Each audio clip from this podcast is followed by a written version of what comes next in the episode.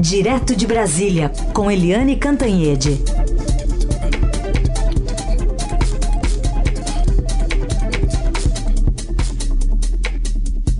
Oi, Eliane, bom dia.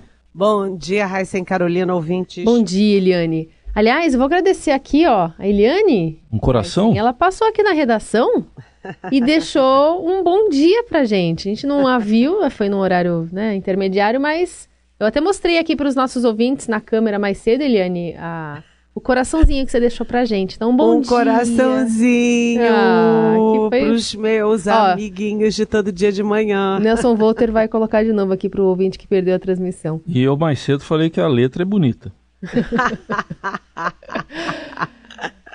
Bom, Eliane. Bom, saindo desse clima um pouco mais amistoso, vamos falar sobre o governo Bolsonaro, que tem sofrido bastante com críticas internacionais envolvendo a região amazônica, né, o incêndio que está crescendo cada vez mais ali na região, e a possibilidade de mandar um exército para combater também esse incêndio. Agora a questão é, tem dinheiro para isso? Pois é, né, Carolina? São várias questões. A primeira delas é que o presidente demorou, né? Demorou a tomar alguma providência. Tudo que o presidente fez é, desde o início dessa bomba, né? Desse grande incêndio, foi ficar atacando todo mundo. É, atacando ideologicamente. Como ele acha que todo mundo é de esquerda, então ele atacou as ONGs, disse que acusou as ONGs que defendem a Amazônia, quer dizer, olha só a, a incongruência. As ONGs ambientalistas acusadas de atacar o meio ambiente, de botar fogo na floresta. E ele também, o presidente, é, disse claramente que os governadores estão é, sendo coniventes com tudo isso. Então o presidente passou, por uma, passou é, a fazer uma retórica muito agressiva contra todo mundo e, e, o que o país quer saber é o seguinte, mas meu senhor, quais são as providências que o governo está tomando para combater os incêndios e o desmatamento? E aí passou o primeiro dia, passou o segundo dia, a coisa foi aumentando e o presidente, enfim, só reagiu depois que virou uma crise internacional. Aliás, crise internacional foi a expressão que o presidente da França, o Emmanuel Macron, usou para descrever a crise na Amazônia. O, o Macron é, não apenas falou isso, como ele é, anunciou que está convocando uma reunião do G7, que é o grupo das maiores economias do mundo. Já apoiaram Macron a Angela Merkel da Alemanha e o Trudeau do Canadá. Então já tem três votos dos sete para convocar uma reunião discutir a Amazônia. É, aí o presidente é, também teve, ah, aliás, também teve o secretário-geral da ONU, que é o português Antônio Guterres, também falando, assim, super preocupado, uma profunda preocupação com o que está acontecendo na Amazônia. Então, depois que virou uma crise internacional, o presidente brasileiro ontem à noite convocou uma reunião de, dos ministros palacianos e mais outros, né, como o chanceler, como a ministra da Agricultura, o ministro da Defesa, é, e resolveram criar um gabinete de crise que vai se reunir hoje, inclusive, de novo, e é, a ideia é mandar o exército para re, as regiões atingidas. A gente lembra que são vários pontos, porque tem o Amazonas, o Pará, tem Rondônia, é, tem vários outros, Mato Grosso, Mato Grosso do Sul, tem ponto de incêndio grave em vários lugares. Enfim, é só depois que uh, o mundo uh, partiu para cima do Brasil, cobrando aí uh, alguma atitude para evitar essa tragédia, que é uma tragédia do mundo e do futuro, né? É o presidente brasileiro resolveu agir. Agora o estrago está feito e feito de várias formas. Uma é, principal é na, nas florestas, né? Porque um incêndio dessa magnitude realmente é um é uma é lamentável, é de chorar. E o segundo é na imagem do Brasil, porque o Brasil sempre foi, ele o Brasil não é um líder militar, não é um líder econômico, não é um líder político, mas o Brasil é sim um grande líder na área ambiental no mundo, em todos os fóruns desse tema, que inclusive os que eu já fui. E agora o Brasil perde isso, vira um páreo na área ambiental. Ou seja, é, é, a imagem do Brasil também está em chamas. Eliane, só um, só um contexto aqui, porque com essa possibilidade né, de se enviar o exército lá para ajudar a combater as queimadas, é, se colocar em implantação a lei de garantia da ordem, aliás, o, pre o presidente Bolsonaro acabou de falar isso lá em Brasília, falou que a tendência é enviar o exército por meio da, de GLO para a região amazônica, o que tiver ao nosso alcance nós faremos. Mas toda vez que a gente fala, por exemplo, em usar é, o exército, a gente fala também de um empenho de, de orçamento bastante significativo, vídeo que a gente já teve recentemente de experiência lá no Rio de Janeiro. É, sem dinheiro, até porque os países europeus estão deixando de colocar dinheiro aqui no Brasil para ajudar a Amazônia, como é que o presidente vai conseguir ou deve se planejar para acertar essas questões orçamentárias, envolvendo um, um orçamento já contingenciado? É, o próprio ministro da Economia, o Paulo Guedes, já disse, né?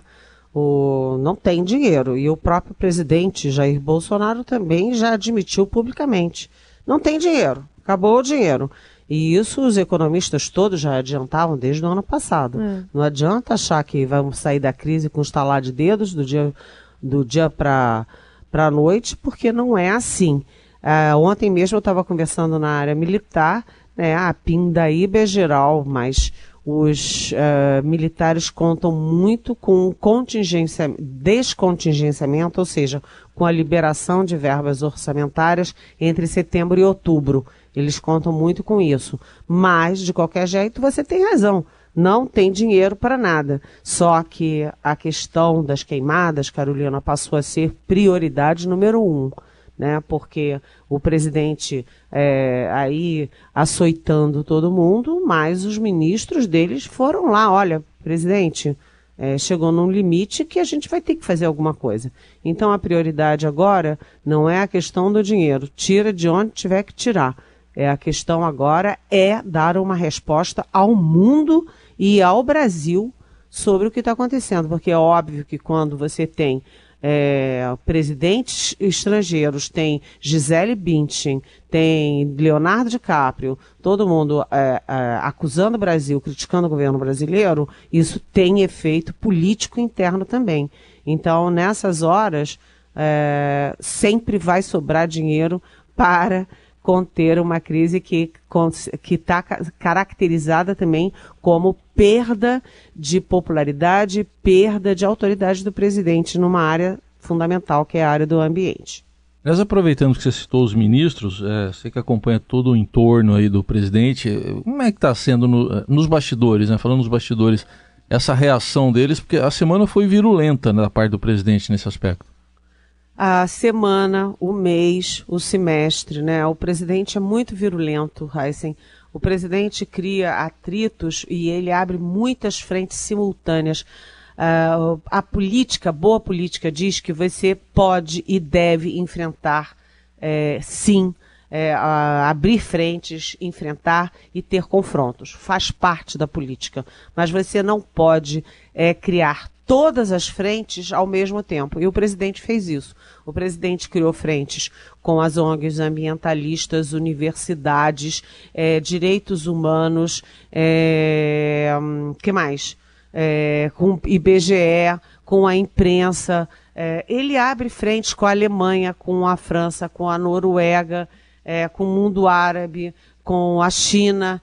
O presidente ele abre frentes de guerra e depois ele tem que ter arsenal para é, enfrentar todas essas guerras, senão ele fica isolado, né? Ele fica no meio, né, apanhando de todo lado. É, mas é curioso porque há dois Brasis nesse momento. Um daqueles que ficam perplexos com essa metralhadora giratória do presidente que atinge todos e ao mesmo tempo. E outro mundo é o mundo de Brasília, o mundo do executivo em Brasília. Porque a gente conversando nos gabinetes, a gente percebe que uh, os ministros, os principais auxiliares, concordam com o presidente. E o que, que eles dizem?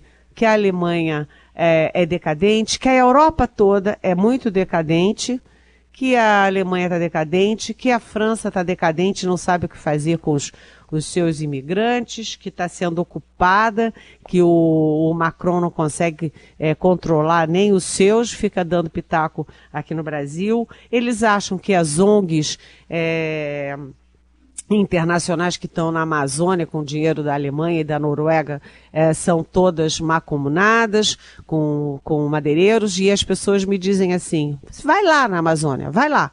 Né? As ONGs estão embebedando os índios, estão usufruindo das terras indígenas, é, tudo isso é um complô da esquerda internacional.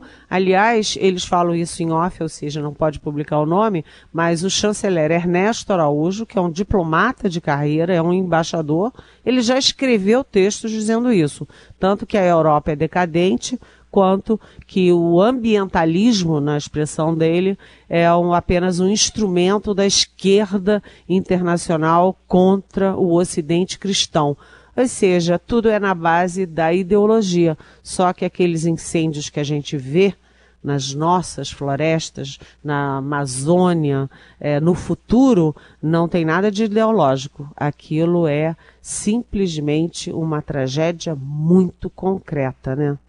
Ah, aliás, para concluir, hum. além dos uh, além dos ministros, além dos auxiliares, ontem teve um Twitter do Eduardo Bolsonaro que é chocante, porque o, o nosso provável futuro embaixador em Washington, principal posto diplomático do universo, é, saiu dizendo que o presidente da França é um idiota isso é o futuro embaixador em Washington.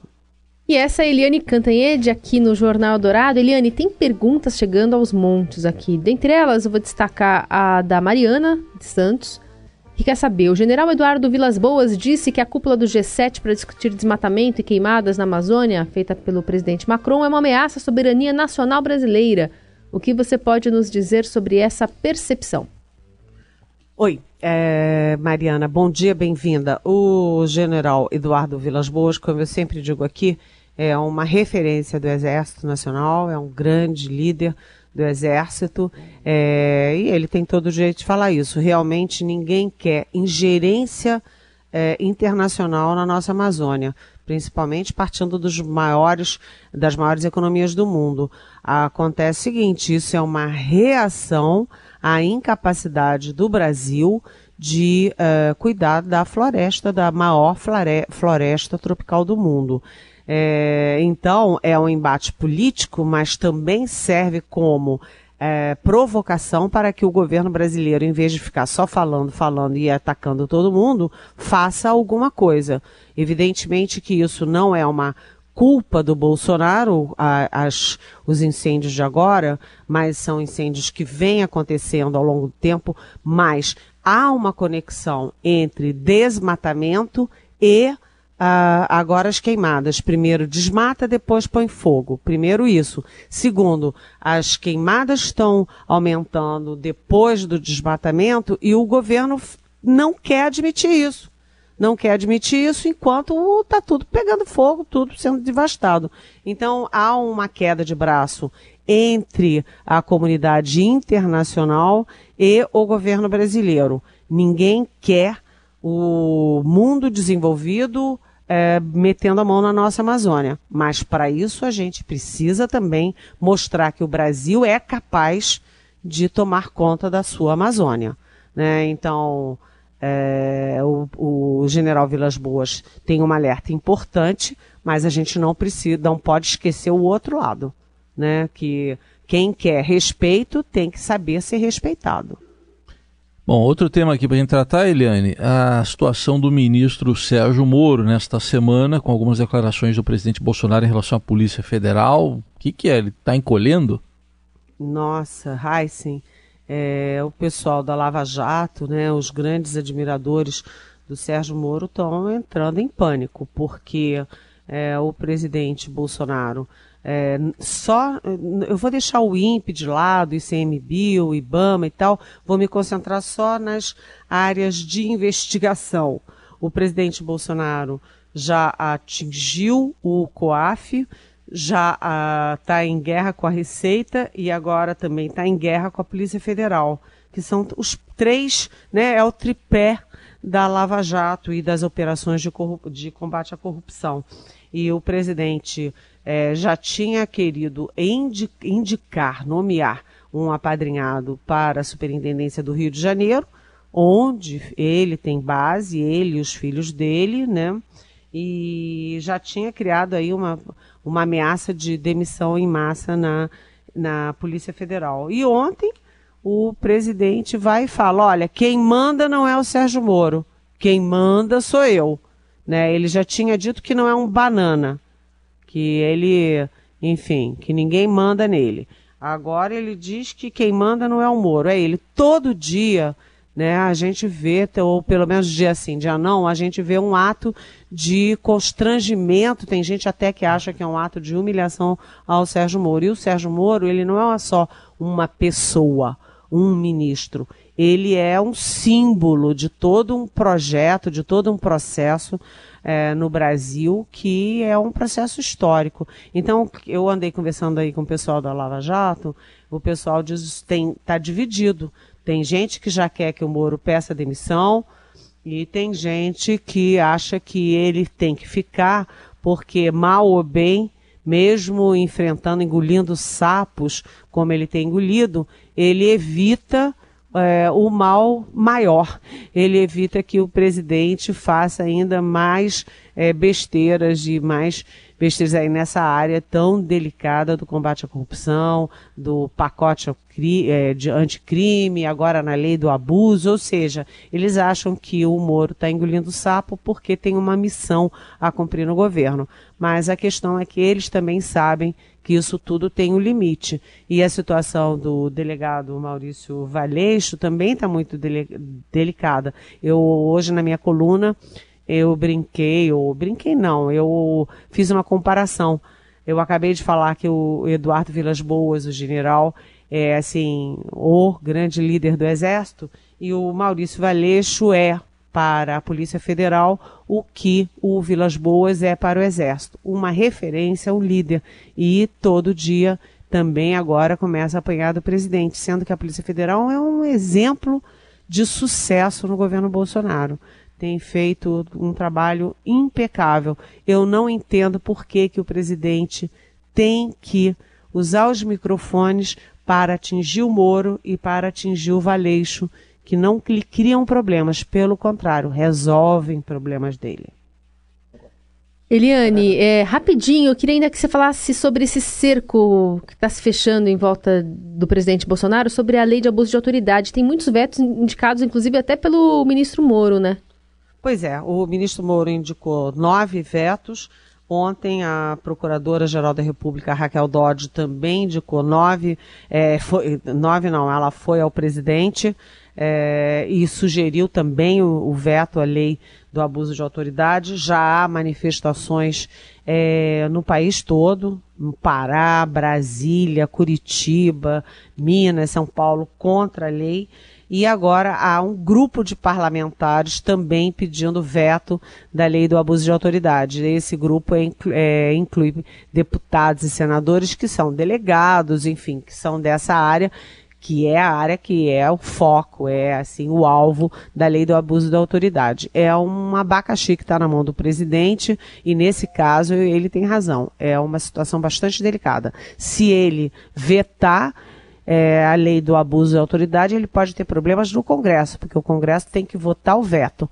Se ele não vetar, ele também vai ter muito problema com essa área toda de magistratura, de delegados e de é, procuradores. É uma situação bastante delicada e espero que o presidente haja com muita, é, muito bom senso e sabedoria, se é que ele tem ambas. Agora 9 e 30. Se a gente não tivesse feito tanta coisa, se não tivesse dito tanta coisa, se não tivesse inventado tanto podia ter vivido. Bom, hoje temos algumas datas aí. Um dos aniversariantes é essa que nós estamos ouvindo, a Paula Toller. Aí ela tá sem o Kid Abelha, né? Hum, olha, Ou tá junto. é, acho que o filho abelha. Solo é esse? Show solo. Ah, Esse tá aí, mais é, intimista. esse aí é show solo Mas essa da música Paula é Toller. do tempo do, do tempo do Kid Abelha, né? É, do tempo do Kid Abelha, essa, essa música aí. Paula Toller. Fala-se esse tipo de coisa? O quê? É, 23 de agosto de É. 62, 56 anos? Eu acho mentira. Acho mentira. men- Imagina. Fala-se. Bom, já falamos, né? Então, esse é um dos aniversários. Qual é o, te qual é o tempo da Paula Toller, né? Ela tá. Tá, tá. Não, não parece, não parece. Voz de menina, né? Impressionante. Não sei mais o que dizer. Aliás, aliás, bom dia, Igor Miller. Diego Bom dia, Carol. Bom dia, Heisen. Bom dia, Eliane. Bom dia, ouvinte do Jornal Eldorado. Estamos falando de Paula Toller. Então, eu só que me embasbacado. É impressionante essa, essa mulher. Assim, Ela canta. Aliás, ela canta melhor do que ela cantava algum tempo atrás. E ela continua igual algum tempo atrás. também. Então, 56 anos eu ficar, acabei de ficar impressionado com isso. Tá certo. É Só, um, só uma curiosidade aqui, né? Uma fofoca. 57, o Nelson me 57. corrige Só uma aqui. Ele aumentou ainda mais. Só uma negócio. fofoca aqui, a, a Paula Toller namorou o Herbert Viana. E não vou contar como isso acabou, só vou contar pra vocês, só vou avisar pra Ah. vocês ouvirem a música chamada Uns Dias, Ah, que tá. é sobre esse término deles. Tá bom. Mas tem outro aniversariante que a gente já vai mudar Ah, o disco. Tiozão em mim aqui. E esse aí, hein, Eliane? Hoje, 107 anos aí do nascimento do Gene Kelly. Maravilhoso, maravilhoso, né? É, a música Salva o Meu Dia. o Igor Miller. é, me, eu venho do, do programa falando só em queimadas e em confusões. e o Igor Miller é, me melhora o meu dia. Ah, Obrigada. que viu, isso, que isso, Eliane. Sem jeito, com, tanta, com tantos elogios. E o Gene Kelly, né? E hoje é, hoje tem esse reforço de Gene Kelly, enfim, acho que esse, a cena dele lançando na chuva é emblemática, Ah, né? To- que- né, todas quem- as gerações. Quem nunca fez isso? Exato, com o guarda-chuva. Uma madrugada de domingo às 5 da manhã, voltando da balada, em E- torno do poste. Viu, Eliane? Em São Paulo, em São Paulo rola hoje isso aí, viu? Tá, hoje vai ser com chuva aqui em São Paulo. O, eu vou fazer uma, um- uma confissão aqui, eu não sou, ao contrário do nosso amigo Biratã Brasil, eu não sou um grande fã de musicais. Mas olha, eu, eu faço essa exceção pra Gene Kelly, pra Fred Astaire, porque é um negócio, não, não só a, a dança, não só o- os movimentos do, do filme, mas as músicas, né? Principalmente as músicas são incríveis. E aí aflora em mim esse tiozão que gosta desse tipo de coisa. Então, Beijão dan- pra vocês. dançando na chuva, a gente vai embora. Eliane, até segunda, hein? Tchau. Até segunda. Beijão.